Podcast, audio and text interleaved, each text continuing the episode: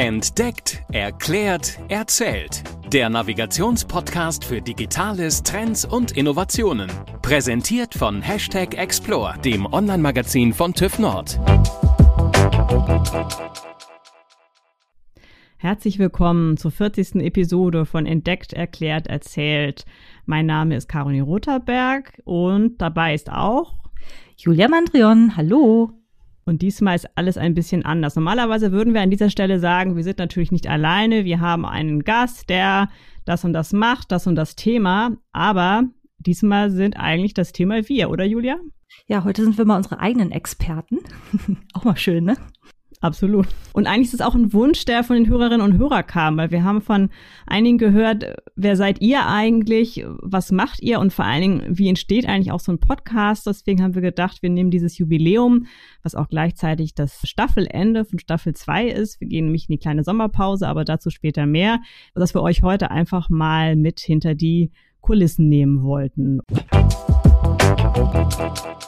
Viel Spaß mit dieser Folge. Wir fangen jetzt einfach mal mit ein paar Worten über uns an. Vor allem unsere Gemeinsamkeiten, Julia. Wir sind beide Mitarbeiterinnen in der Konzernkommunikation. Genau, ich am Standort Hannover und du am Standort Hamburg. Richtig. Aber beide für die TÜV Nord AG. Genau. Du bist seit wann dabei? Seit fünf Jahren? Seit vier Jahren? Ja, seit knapp fünfeinhalb Jahren bin ich jetzt schon dabei. Auch schon wieder. Guck mal, auch eine halbe Dekade und ein Ja. bisschen mehr. Bei mir sind es sogar schon acht Jahre. Huhu. So lange war ich noch in keinem Unternehmen. Nee, ich mit meinen fünfeinhalb Jahren tatsächlich auch noch nicht. Nee. genau, ja, aber wir wollten eigentlich über unsere Gemeinsamkeiten Mhm. nochmal sprechen, ne? Wir wurden schon oft gefragt, ja, wer seid ihr eigentlich? Das Moderationsteam, was hinter Entdeckt, Erklärt, Erzählt steht. Äh, Caroline sagte es ja gerade schon, wir arbeiten beide in der Konzernkommunikation. Ansonsten haben wir ein paar Gemeinsamkeiten nebenbei noch aus privater Natur. Wir sind gleicher Jahrgang, gleiches, Gleicher äh, Monat. gleicher Jahrgang, gleicher Monat, genau. Teilen beide unser großes Hobby, nämlich das Reisen. was ja jetzt langsam auch wieder geht. Ja, genau. Und natürlich lieben wir Podcasts, wie ihr wisst. Absolut. Ja, und da sind wir eigentlich auch schon beim Thema. Wie fing es eigentlich an? Es fing an im Mitte, ich glaube ich Mitte Juli 2019, also am 1. August 2019 sind wir damals mit unserer ersten Folge rausgegangen. Es ging da um das Thema, wie entstehen Innovationen und ich kann mich noch erinnern, es war ein heißer Sommertag.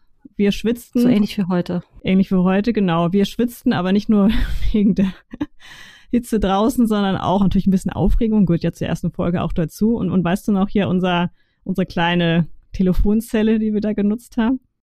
Ja, man kann sich das gar nicht mehr vorstellen. Ne? Also heute zu Corona-Zeiten Abstand, Abstand, Abstand. Ist aber tatsächlich so, dass wir für die erste Folge den kleinstmöglichen Raum gesucht haben, den wir bei uns an den Standorten haben in Hannover und Hamburg und sind dann bei uns im Innovation Space in Hamburg in ja, dieser kleinen Telefonkabine in der Schalldichten gelandet, die wirklich, wenn man sich quetscht mit drei Leuten gerade mal, ja, äh, beziehbar ist, sag ich mal so, ne? Und ähm, das war damals so ein bisschen die, ja, die Herausforderung, irgendwas zu finden, was möglichst klein und schalldicht ist.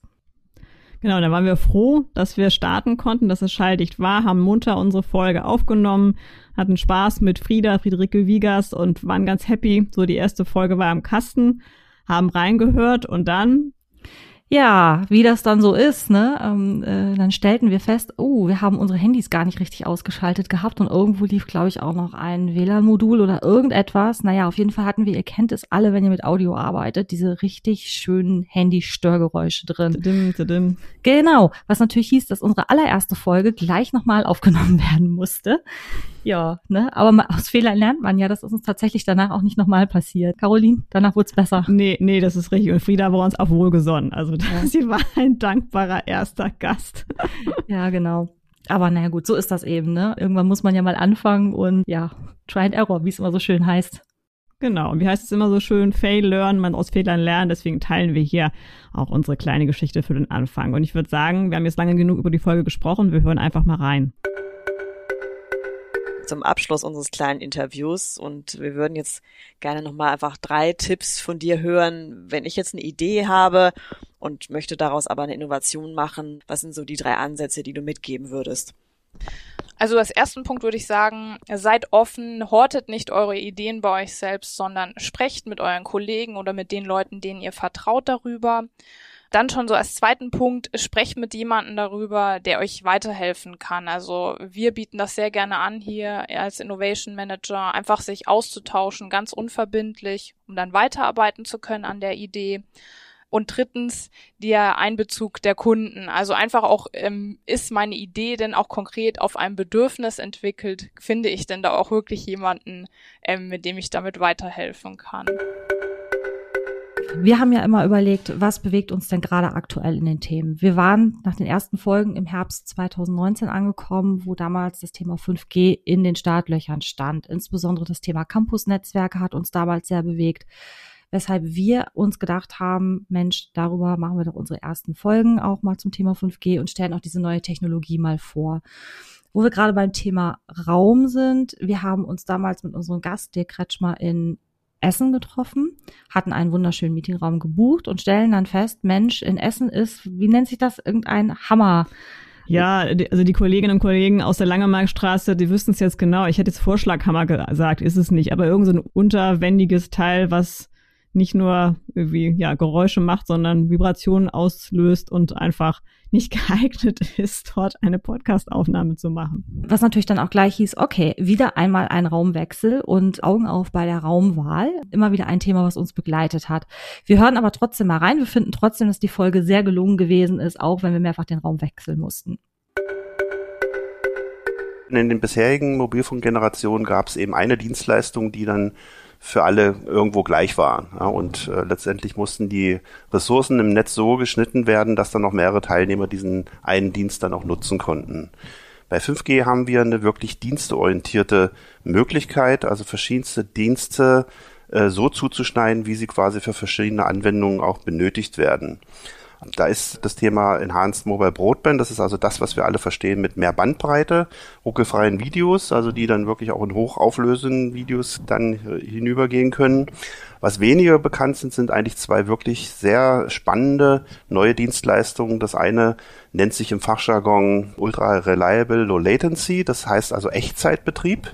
Es geht darum, dass ich also eine Anforderung stelle und in, die, in, in einer gewissen Zeit diese einen Response haben muss. Und das gibt dann eben an der Stelle zeitkritische Themen, wo ich also wirklich sehr zeitnah einen Response haben müssen. Denken wir an das autonome Fahren. Da gibt es eine Verkehrssituation. Es muss innerhalb von wenigen Millisekunden reagiert werden.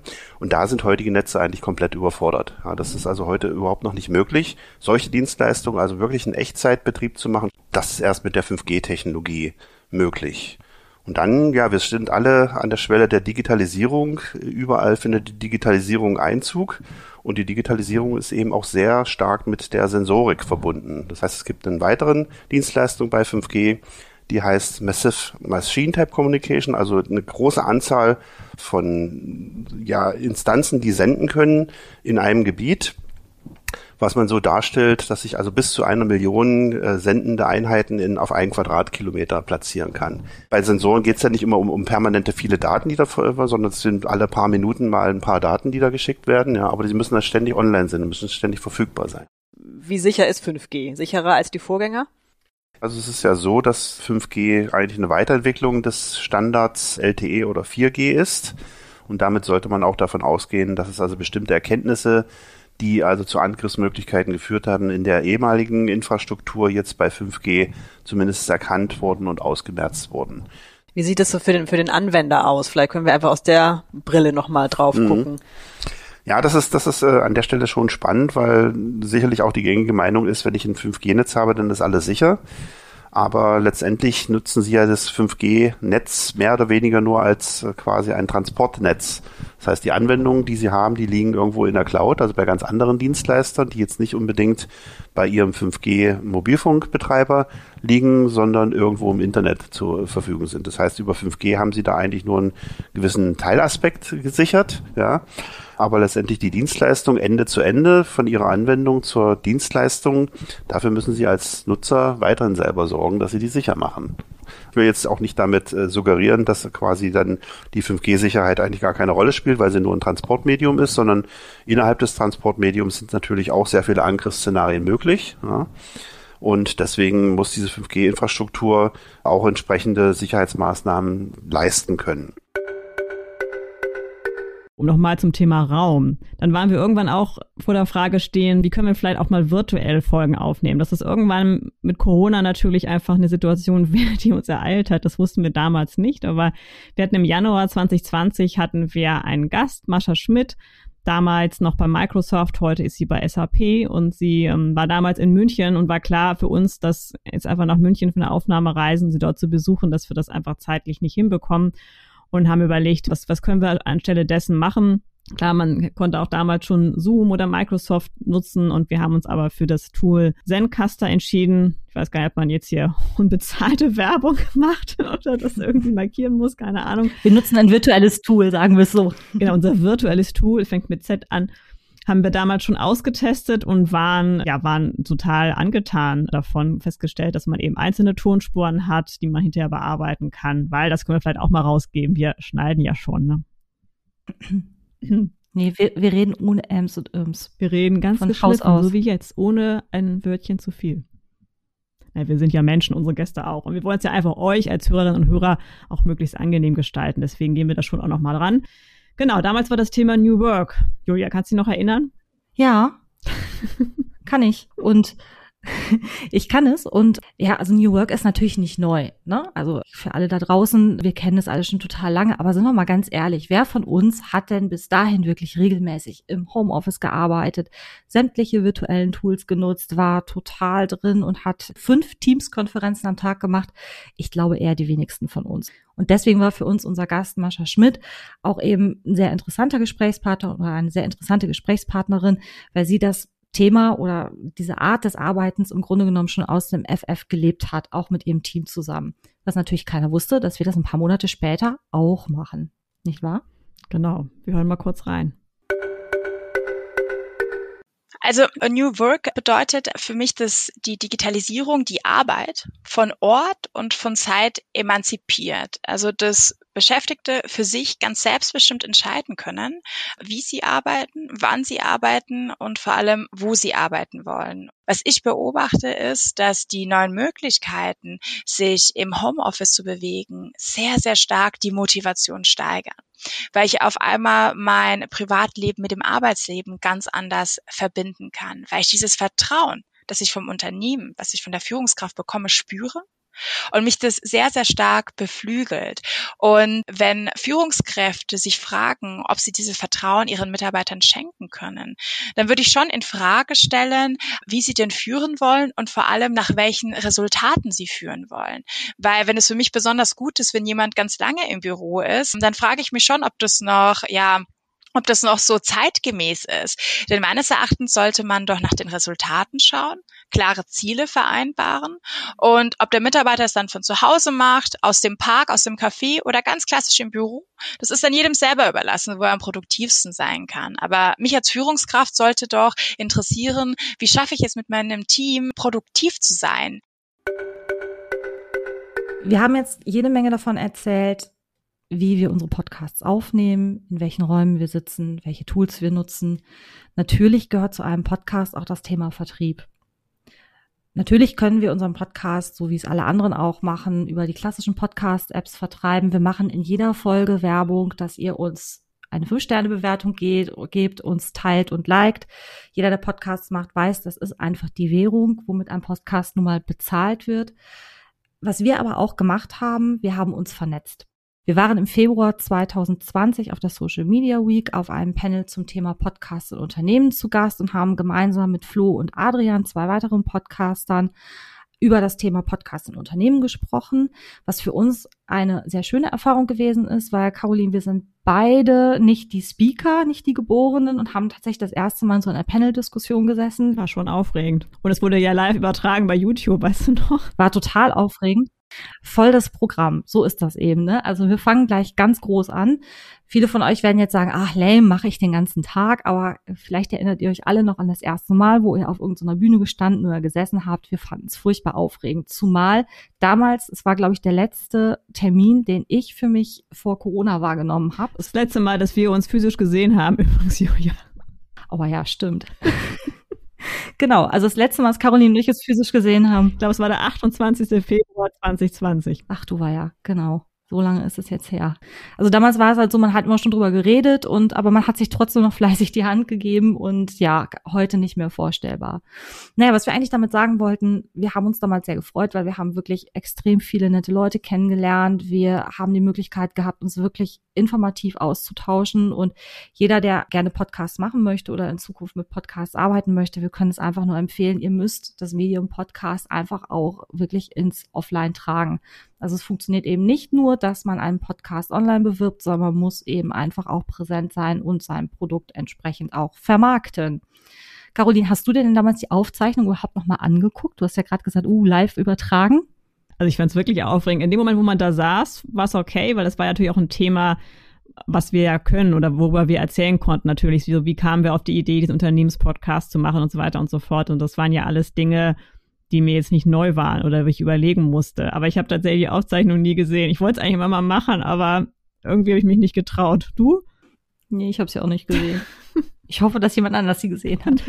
Also an euch da draußen, wer zufällig nochmal die Videoaufzeichnung der Social Media Week Hamburg, ich glaube, man findet es sogar noch von 2020 hat oder gesehen hat oder reinhören, gucken möchte, kann uns gerne im Nachhinein ein Feedback Gibt uns mal ein Feedback, wie wir uns gemacht genau, haben. Vielleicht genau, vielleicht können wir da jetzt nochmal was draus lernen für die nächste Staffel. Seid gnädig mit uns, genau. Genau. Ja, Corona, es ist ja schon eben gefallen und ich glaube, keine Folge oder kein, kein Thema, keine Veranstaltung, nix geht ohne das C-Wort und kurz nach eben unserem Besuch der Social Media Week war dann auch klar, dass sich vieles ändert, so dass wir auch natürlich einige Folgen rund um das Thema Corona gemacht haben. Ich glaube, es war Ende März, da haben wir uns damit beschäftigt, wie sich Unternehmen auf Pandemien vorbereiten können. Damals hatten wir ein Interview mit unserem Betriebsarzt Dr. Gregor Zehle. Wer mag, kann da noch mal reinhören. Ich glaube, es war die Folge 10, kann das sein? Ich weiß nicht mehr genau. Also guckt einfach mal in, in die Liste rein. Wir haben uns dann auch mit dem Thema LabHive beschäftigt. Da waren zwei Studenten von TÜV IT, die sich ein Projekt überlegt haben, wie das Thema Testen, was natürlich im Frühjahr 2020 noch noch in den Kinderschuhen steckte im Vergleich zu heute, wo das ja fast zum Alltag dazugehört, aber war das damals vor einem Jahr nochmal anders und da haben wir da mal reingehört und dann im Juni ist die Corona-Warn-App herausgekommen, der, da TÜV IT auch einige Aspekte von geprüft und da haben wir uns von der Kretschmer, dem Geschäftsführer von TÜV IT, nochmal hinter die Kulissen mitnehmen lassen und ich würde sagen, da hören wir nochmal kurz rein. Es geht ja auf jeden Fall allen darum, dass man wirklich das Thema Freiwilligkeit und auch den Datenschutz, also die Privatheit einhält. Und da gibt es eben verschiedene Lösungen, wie man das machen kann. Und manche sind eben, sagen wir mal, mehr zu hinterfragen, ob sie wirklich allen Datenschutzanforderungen nachkommen. Und die anderen sind einfach leichter verständlicher umsetzbar. Zumindestens für die Techniker. Und deswegen hat es da lange Zeit einen Streit gegeben zwischen diesen Technikern. Und die Bundesregierung hatte sich eben erst auch für diese zentrale Lösung entschieden, weil sie eben auch schneller und leichter umsetzbar gewesen wäre. Aber dann eben aus den besagten Datenschutzgründen gab es dann einen Schwenk Ende April, dass man eben doch auf diese dezentrale Lösung geht. Bei der dezentralen Lösung findet dieser Abgleich dann eben nur auf dem Handy statt. Das heißt, es gibt nur eine, ein, ein Hochladen von einer Person, die also infiziert ist, die lädt da ihren Code hoch und dann wird es von dem Server in bestimmten Abständen auf alle verteilt. Und die, der Abgleich, ob ich jetzt mit dieser infizierten Person in Kontakt gekommen bin, der findet nur auf meinem Handy statt. Es gibt also keine Kommunikation von meinen IDs auf einen zentralen Server oder umgekehrt. Das heißt, die wesentlichen Funktionen zur Generierung dieser IDs finden eigentlich im Betriebssystem statt. Für die Verwendung dieser, dieser Schnittstelle muss es eine staatliche Autorisierung geben. Es kann also nicht jeder Applikationsentwickler jetzt hergehen und diese Schnittstelle benutzen. Das ist also restriktiv vorgegeben. Wer sehr viele Nutzer eben ganz besonders Angst haben, das hört man fast in jedem Interview, wenn so Leute auf der Straße gefragt werden, hat jeder immer irgendwo die Angst, dass meine Standortdaten hier verwendet werden und dass man im Prinzip genau weiß, wo ich mich gerade aufhalte, wo ich gestern war, wo ich, wo ich gerade lang gehe. Das ist ja so die größte Angst und die kriegt man einfach überhaupt nicht heraus. Also die große Aufgabe ist momentan wirklich Ängste zu nehmen. Und ähm, das war ja auch ein großer Teil, warum wir uns äh, an den Prüfungen beteiligt haben und deswegen auch stolz sind, dass wir dazu den Beitrag leisten konnten. Caroline, Hand aufs Herz. Hast du eigentlich eine Lieblingsfolge? Puh, schwierig. Ich weiß auch gar nicht, ob man, darf man das sagen, aber, naja, also eine richtige Lieblingsfolge tatsächlich nicht. Also es sind schon einige, die mich persönlich auch inspiriert haben oder eigentlich jede, in der ich unglaublich viel auch lerne und dazu lerne und auch wenn wir uns natürlich auf die Folgen, auf die Themen vorbereiten, aber es ist dann oder Vorgespräche haben ja immer noch mal eine ganz andere Intensität in dem Moment. Was ich aber wirklich ein bisschen hervorheben möchte, ist die Folge 20. Da haben wir ja die Susanna Randall interviewt und sie ist ja eine der beiden Aspirantinnen dafür, eine der ersten deutschen Astronautinnen zu werden und hat uns ja eine ganze Menge erzählt, wie so ein Astronautin- oder Astronautentraining aussieht, was man da alles machen muss, zu beachten ist. Und das fand ich schon sehr, sehr inspirierend. Ich denke, Julia, dir ging es auch so, ne? Gerade als sie über das Thema Tauchen gesprochen hat, oder? Ja, ja, also die Folge fand ich auf jeden Fall super inspirierend. Ich muss aber auch dazu sagen, was mich immer wieder positiv überrascht ist, wie viel ich selber noch von unseren Gästen lerne. Weil Caroline und ich, wir sind ja nun mal beide Kommunikationsmenschen, wobei Caroline auch deutlich mehr in Fachthemen drinsteckt, als ich es tue. Ne? Ich bin ja einfach ich bin wirklich ein klassischer Kommunikationsmensch und ich äh, höre gerne zu und ich interviewe gerne, aber fachlich muss ich sagen, hu, das überlasse ich dann gerne mal thematisch anderen.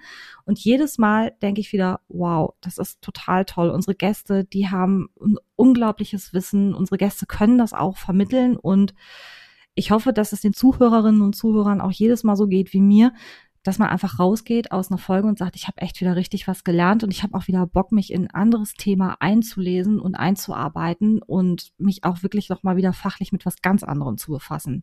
Das ist eine Sache, die ich einfach faszinierend finde und das hört auch nicht auf, auch nach 40 Folgen nicht. Ich glaube auch, das geht weiter. Ja. Wir können ja trotzdem noch mal kurz in die Astronautin-Folge reinhören. Ich bin Susanne Randall und ich trainiere gerade dafür, Deutschlands erste Astronautin zu werden. Also ich bin von Haus aus, von Beruf aus Astrophysikerin und es war immer schon mein Traum, zu den Sternen auch zu fliegen, sie nicht nur anzuschauen, sondern auch ja, zu den Sternen, aber ins Weltall zu fliegen. Äh, und deswegen freue ich mich jetzt eben total, dass ich im Rahmen der Privatinitiative die Astronautin ähm, trainiere, um zur internationalen Raumstation ISS zu fahren. Und das Training ist, also wir machen das meistens dann in Blöcken. Und das heißt in, in Wochenblöcken. Und da gibt es unterschiedliche Sachen. Also was sehr, sehr wichtig ist, ist natürlich die Theorie. Das vergessen viele Leute, die denken, ich renne von einem Survival-Training zum nächsten. Aber die ganze Theorie ist natürlich wahnsinnig wichtig. Also wir mussten Sachen lernen wie Orbitalmechanik. Also wie funktioniert das äh, mit den unterschiedlichen Umlaufbahnen? Wie funktionieren zum Beispiel die elektrischen Systeme auf der internationalen Raumstation? Wie ist es mit dem Weltraumschrott? Welche Gefahr stellt er für uns dort oben da? Und solche Sachen. Also da war ganz, ganz viel Theorie dabei. Aber wir haben natürlich auch, ja, aufregendere Trainings, würde ich sagen, gemacht. Ähm, wir haben zum Beispiel einen Flugschein gemacht. Also ich kann jetzt kleine Flugzeuge fliegen. Wir sind Parabeln geflogen. Das sind ähm, eher besondere Flugmanöver, wo man die Schwerelosigkeit erleben kann und auch trainieren kann, da dann mit zurechtzukommen mit der Schwerelosigkeit, sich zurechtzufinden. Wir haben Tauchtrainings gemacht, wo wir simuliert haben, wie es wäre, unterschiedliche Aufgaben zum Beispiel auf dem Mond auszuführen.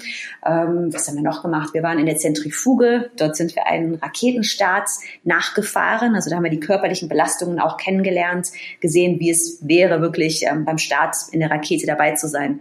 Also ganz, ganz, ganz unterschiedliche Trainings. Es war sehr, sehr vielfältig, teilweise auch ganz schön anstrengend und ähm, schwierig auch und auch belastend, gerade auch mental. Aber da wird dann eben auch trainiert, dass man halt ruhig bleibt, zum Beispiel ähm, beim Flugschein. Also dass man dann wirklich in Gefahrensituationen auch kühl reagiert. Und das sind eben die Skills, die dann wirklich notwendig sind, wenn man im Weltraum ist.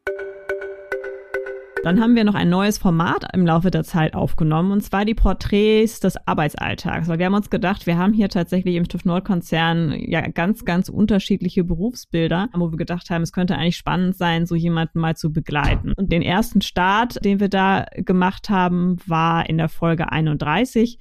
Da haben wir Daniela Kleiber zu Gast gehabt, die uns ganz spannend erzählt hat, wie es ist, Offshore-Aufzugsprüfungen vorzunehmen. Und da nehmen wir euch mal kurz mit rein.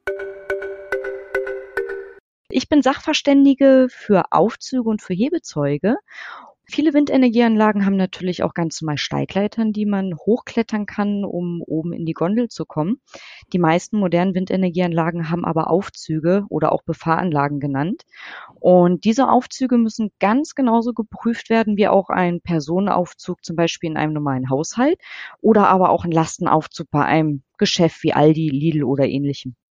Ich selber schätze sehr eigentlich auch die Abwechslung als Sachverständige beim TÜV Nord. Und ein Kollege von mir ist vor einigen Jahren auch einmal schon offshore gegangen kam dann eigentlich zurück. Er hatte mich damals auch ausgebildet zu meinen Anfängen beim TÜV Nord und sagte dann, Mensch, Dani, das ist genau das Richtige für dich. Du bist doch auch so ein kleiner Adrenalin-Junkie und äh, da kommst du auch mal an deine Grenzen und versuch das doch mal. Und daraufhin hatte ich mich damit eigentlich mal ein bisschen beschäftigt und habe gemerkt, wow, das ist echt cool, das ist mal noch eine richtig schöne zusätzliche Abwechslung. Und es ist halt nicht so der, der Prüferalltag, wenn man von Anlage zu Anlage mit dem Auto fährt, zum Beispiel innerhalb Braunschweigs oder Wolfsburg, sondern man hat mal ganz andere Fortbewegungsmittel und befindet sich halt wirklich mitten auf dem Meer und nicht an Land. Und das hat mich gekribbelt und dann habe ich das Ganze eigentlich durch äh, viele helfende Hände, durch meine Vorgesetzten dann in Angriff genommen. Der Windpark, in welchem ich war, war es tatsächlich so, diese große Wohnplattform mit bis zu 60 Leuten. Auf der hat man die vollen zwei Wochen dann verbracht. Also man ist mit dem Schiff oder mit dem Helikopter dorthin und blieb dann dort zwei Wochen lang Tag und Nacht und ist dann wieder mit dem Schiff oder mit dem Helikopter zurück an Land. Man hat dort ganz tolle Kollegen, es ist bunt gemischt auch. Lagerkoller kommt vielleicht mal auf, aber man ist äh, zwölf Stunden am Arbeiten. Dort hat man immer zwölf Stunden Schichten. Und meistens ist man eigentlich, wenn man zurück ist, wieder aus dem Windpark auf der Plattform, ist man so kaputt nach dem Abendessen, dass man zeitig schlafen geht.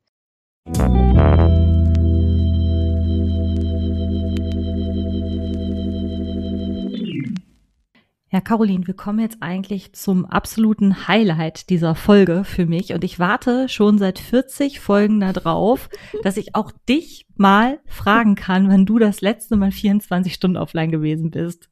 Yeah. Und, ich, und seit 40 Folgen warte ich darauf, dass ich die Frage beantworten darf, weil tatsächlich ich weiß es. Und ich, Uhu. und ich weiß sogar zwei Male. Und zwar habe ich es so zweimal ausprobiert, dass ich Weihnachten zwischen Heiligabend mittags und dem Ende des 26. Dezember, also für zweieinhalb Tage, wirklich mein Handy ausmache und auch nicht ansonsten am Rechner, Laptop oder wie auch immer mich zu Hause fühle, sondern wirklich offline in jeglicher Hinsicht bin. Und das hat sich wirklich bewährt. Also man, so finde ich, so Heiligabend Mittag ist man eigentlich durch. Man hat eigentlich jedem jetzt irgendwie mal seine Weihnachtswünsche zukommen lassen, ist dann ja irgendwie familiär eingebunden mit dies, das, jenes und es sei denn, dass dann nochmal irgendwas zu organisieren ist. Aber bisher war das eigentlich ganz, ganz gut zu machen, dass ich dann es wirklich ausgeschaltet habe. Und ich fand spannend. Also ich fühlte mich weder irgendwie außen vor, noch als ich es wieder angemacht habe, hat sich da groß was angesammelt. Es war wirklich irgendwie entspannt. Also, Julia, und du? Ein Tipp, den du weitergeben kannst, ne? Absolut. Ich, ich, und ich, wie gesagt, zweimal habe ich es jetzt schon gemacht. Das ist gut. Es war natürlich dieses letztes Jahr ein bisschen einfacher, weil man natürlich durch Corona bedingt jetzt keine Großfamilie treffen konnte, wo vielleicht nochmal dies, das, jenes zu organisieren war, das alles ein bisschen runtergefahren war. Aber das Jahr davor, also auch sozusagen unter normalen Bedingungen, es hat funktioniert. Ich, ich fand es herrlich. Ja, ich kann die Frage auch bejahen, aber mein Anlass war nicht so schön. Ich habe mir, ja, man war es vor mehreren Monaten mal so eine richtig blöde Fischvergiftung eingefangen und war 30 Stunden komplett aus dem Leben geschossen und war zwangsläufig 24 Stunden offline. Ja, also wie gesagt, äh, ein weniger schöner Anlass als der von Caroline, aber ich bin auch so ein Typ, wenn ich im Urlaub bin, dann versuche ich nach Möglichkeit morgens mein Handy in den Hotelsafe zu stopfen und maximal abends wieder drauf zu gucken. Aber auf 24 Stunden komme ich da fairerweise gesagt selten. Ja, aber es ist ja ein Anfang. Und das Lustige ist ja tatsächlich, ich glaube, hätten wir mal durchzählen müssen, aber von allen Gästen, denen wir die Frage gestellt haben, würde ich jetzt gefühlt sagen, haben zwei eine Geschichte gehabt, wo sie wirklich mal offline waren. Alle anderen haben ja meistens eigentlich unisono geantwortet, oh, weiß ich nicht. Hm. Und jetzt kann man eine philosophische Frage stellen, ob es auch schlecht ist oder nicht. Ich glaube, das muss ja auch letztendlich jeder für sich selbst entscheiden. Also Unbedingt.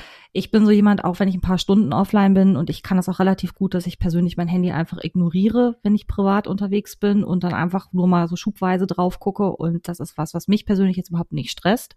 Und ich glaube, dann ist es auch in Ordnung, wenn man online ist. So, also so empfinde ich das eben. Nö, kann, kann ich auch total unterschreiben. Ja, Julia, und jetzt kommen wir zur zweiten Frage. Welche digitale Innovation sollte nochmal erfunden werden, um dein persönliches Leben nachhaltig zu erleichtern? Die Frage kann ich nicht beantworten. Ich glaube, es ist nicht die Innovation. Ich ja, wir haben in diesem Podcast schon ganz oft über das Thema Mobilität gesprochen. Also auch Elektromobilität ist immer mal wieder ein Thema gewesen. Und das ist eine Sache, die mich persönlich auch ein bisschen umtreibt. Also Caroline, wir wohnen ja beide jetzt in einer Großstadt sehr zentral. ich bin auch am überlegen, wenn mein Auto mal irgendwann abgeschafft werden oder ersetzt werden müsste. Ich weiß nicht genau, ob ich mir noch mal ein Auto anschaffen würde und wenn ja, mit welchem Antrieb. Also ich liebe immer mit diesem ganzen Thema Elektromobilität in der Stadt, finde aber einfach, dass sich das noch nicht so richtig praktikabel durchgesetzt hat für mich, weil ich habe, ich wohne in einer Ecke, wo ich keinen Parkplatz kriege, ich habe keine Garage, noch dazu wohne ich im vierten Stock das lässt sich irgendwie im Moment alles noch nicht praktikabel umsetzen. Ich weiß noch nicht, ob das die eine Innovation ist, die dieses Problem letztendlich lösen würde, um einfach meine persönliche Mobilität so ein bisschen ja nachhaltiger zu machen oder eben auf modernere Antriebe umzustellen. So, das ist, ist wahrscheinlich jetzt nicht ganz so einfach zu beantworten. Hast du eine einfache Antwort? Nee, also weder auf das Thema Mobilität noch auf das andere. Also mir, mir geht's da ähnlich wie dir. Grundsätzlich habe ich auch hinterfragt, wie, wie kann ich das für mich gestalten. Ich habe tatsächlich vom, vom halben Jahr ja auch ein neues Auto gekauft und es ist ganz böse. Es ist ein Benziner, ja, Verbrennungsmotor, also geht irgendwie gar nicht, wenn man das sozusagen aus dieser Warte sehen will. Nee, aber tatsächlich, ich habe auch überlegt, ob, ob irgendwie das Thema E-Auto eine Rolle spielen würde. Aber mir geht's da eben ähnlich wie dir, dass die Infrastruktur, die muss da halt eben passen. Und ich denke, wenn man vielleicht die Möglichkeit hat, wirklich mit Garage oder zu Hause einfach laden kann, ist nochmal was anderes, als wenn man eben ja zentral wohnt und nicht alles vor der Haustür hat. Oder mittlerweile gibt es ja auch immer vermehrt auch Möglichkeiten, Ladepunkte oder Parkplätze, die nur für E- oder Hybridfahrzeuge genutzt werden können. Aber wenn dann trotzdem da ein anderes Auto steht und du da gerade hin willst und geht nicht, hilft halt auch nichts. Also nee, ich bin da auch noch nicht so am Ende angekommen. Und ich muss auch gerade dran denken, diese Folge, die wir mal mit dem Christian Siegmund zum Thema Wild Plastic gemacht haben, da ging es da irgendwie auch darum, ja, wie kann man im Grunde auch bei sich selber anfangen, nachhaltiger zu leben und zu gucken, was kann man verändern.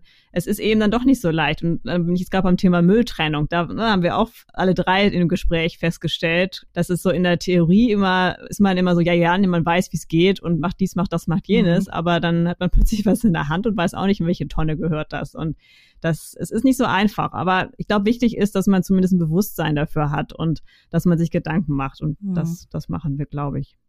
Ja, das Thema Nachhaltigkeit ist auch spannend. Also wir haben viele Gespräche gehabt, die sich eigentlich gar nicht um Nachhaltigkeit gedreht haben primär und wo man letztendlich genau, was du sagst, doch wieder drauf gekommen ist. Im Grunde genommen fängt es bei jedem von uns selbst als Konsument auch an, Dinge zu verändern und Dinge zu bewegen. Und die Technologien, die unterstützen uns letztendlich da drin, ne? gewisse Verhaltensweisen einfach dann auch eben smarter zu machen für uns. Genau. Und ich glaube, das ist eben auch ein großen Beitrag, den Digitalisierung da irgendwie auch liefern kann, das zum, zum Thema Nachhaltigkeit beizutragen. Natürlich hast du auch wieder das Thema, dass das alles auch Energie kostet oder wenn man jetzt vielleicht auch gar Richtung Kryptowährung und solche Dinge geht und sieht, welchen unglaublichen Verbrauch das auch mit sich zieht, aber welche Vorteile, ja, Technologien auch wirklich haben, um da nach vorne zu kommen. Übrigens, eine Idee hätte ich tatsächlich noch zum Thema ähm, Innovation. Ich wollte dich gerade noch fragen, weil wir sind ein bisschen ja, abgeschweift. Ich habe mich um die Antwort gedrückt. Ich bin da tatsächlich bei, bei Elden Rettich und ich glaube, es war auch noch jemand anders. Elden Rettich war ja in der letzten Folge zu Gast zum Thema Innovationsmanagement und sie hat ja über das Thema Beamen gesprochen und tatsächlich so Teleportation oder Beam, ich glaube auch, dass, dass da bestimmt manches auch schon möglich ist oder gerade so dieses Thema Teleportation, dass du ja, wenn ich hier jetzt ein Paket habe, was sozusagen was sich dematerialisiert und dann wieder enten, nee, wie heißt es andersrum? Also zumindest verschwindet und dann auf der anderen Seite Seite genau wieder rauskommt als Material. Da soll es ja angeblich schon so Tests und sowas geben. Also wahrscheinlich wissen manche da mehr, aber das finde ich schon halt auch eigentlich sehr, sehr praktisch. Also zum einen, was Gegenstände angeht, dass man wirklich sagen kann, so, das kommt jetzt von A nach B und auch sich als Person von A nach B bringen können. Da wäre ich auf jeden Fall auch mit dabei. Ja, wir sind gespannt was wir in 40 Folgen noch wieder zu berichten haben. Vielleicht finden wir den mhm. einen oder anderen Gast, der uns genau zu dem Thema auch nochmal was erzählen kann. Ansonsten gerne Vorschläge zu uns. Schreibt uns in unsere sozialen Netzwerke rein, wenn ihr irgendjemanden kennt, der Beam-Experte ist und den wir unbedingt nochmal hier in unsere Sendung einladen müssten. Caroline, du bist nämlich nicht die Einzige, die das gut fand. nee, eben. Genau. Ja, Julia, noch eine Frage. Wo bist du zu erreichen, wenn man eine Frage an dich hat? Und wenn man zum Beispiel sagt, ha, ich bin hier der Teleportationsexperte, Frau Mandrion. Ich bin Ihr Gast. Genau, bewerben Sie sich bei mir auf LinkedIn. Ja, ich gehöre zu den Menschen, die über ihren Klarnamen eigentlich in so gut wie jedem sozialen Netzwerk zu finden sind. Aber Business-Anfragen klassisch einfach über LinkedIn. Julia Mandrion in die Suche eingeben. Da bin ich. Und du? Ja, auch. Caroline Rotherberg. Ganz, Ganz easy. Ja, ja. Caroline. Ich glaube, das war's. Genau. 40, 40 Folgen haben wir jetzt gemacht. Wie geht's denn jetzt weiter wow. mit uns? Wir können euch verraten, dass wir mit Entdeckt, Erklärt, Erzählt jetzt eine kleine Pause machen und werden uns im August dann mit neuen Folgen wieder bei euch melden. Das heißt aber nicht, dass ihr jetzt äh, total auf Entzug sein müsst und uns vermisst, sondern in der Zwischenzeit haben wir einen kleinen anderen Podcast und zwar werden wir im Rahmen der TÜV Nord Initiative Zukunft im Revier, den Podcast So klingt das Revier starten und den Sound des Reviers dafür einfangen. Und wenn ihr Lust habt, hört doch einfach rein. Ab Juli hört ihr die Folgen auf allen Plattformen, auf denen ihr auch entdeckt, erklärt, erzählt findet. Ja, ich glaube, soweit ist alles gesagt. Also wir haben es am Anfang der Sendung ja schon gesagt. Wir leben ja von eurer Unterstützung. Deswegen gebt uns eine 5-Sterne-Bewertung, abonniert den Podcast, schreibt auch gerne in eurer Podcast-Apps nochmal ein, zwei Zeilen als Bewertung. Auch das ist immer super. Ihr kennt das alle mit dem Algorithmus in diesen ganzen Suchmaschinen. Ne? Also je mehr Aufmerksamkeit wir von euch bekommen, desto leichter sind wir auch zu finden. Und damit unterstützt ihr das natürlich, dass wir auch weitere 40 wunderschöne Folgen für euch machen können in voller Stärke und voller Power. Und ja, wir hoffen, dass wir, oder beziehungsweise wie Caroline gerade schon sagte, wir machen ein kleines Projekt jetzt noch diesen Sommer und kommen dann in voller Stärke mit einem zweijährigen Geburtstagshut im Ende August wieder zurück. Ja, bleibt uns nur zu sagen, ganz herzlichen Dank für eure Treue, für 40 Folgen Zuhören und für euer zahlreiches Feedback, was uns auch in der Zeit erreicht hat. Uns macht's richtig Spaß und wir hoffen auf weiteren Austausch mit euch. Habt einen ganz tollen Sommer und bis bald. Bis bald. Tschüss. Tschüss. Das war Entdeckt, Erklärt, Erzählt. Der Navigationspodcast für Digitales, Trends und Innovationen. Präsentiert von Hashtag Explore, dem Online-Magazin von TÜV Nord. explore-magazin.de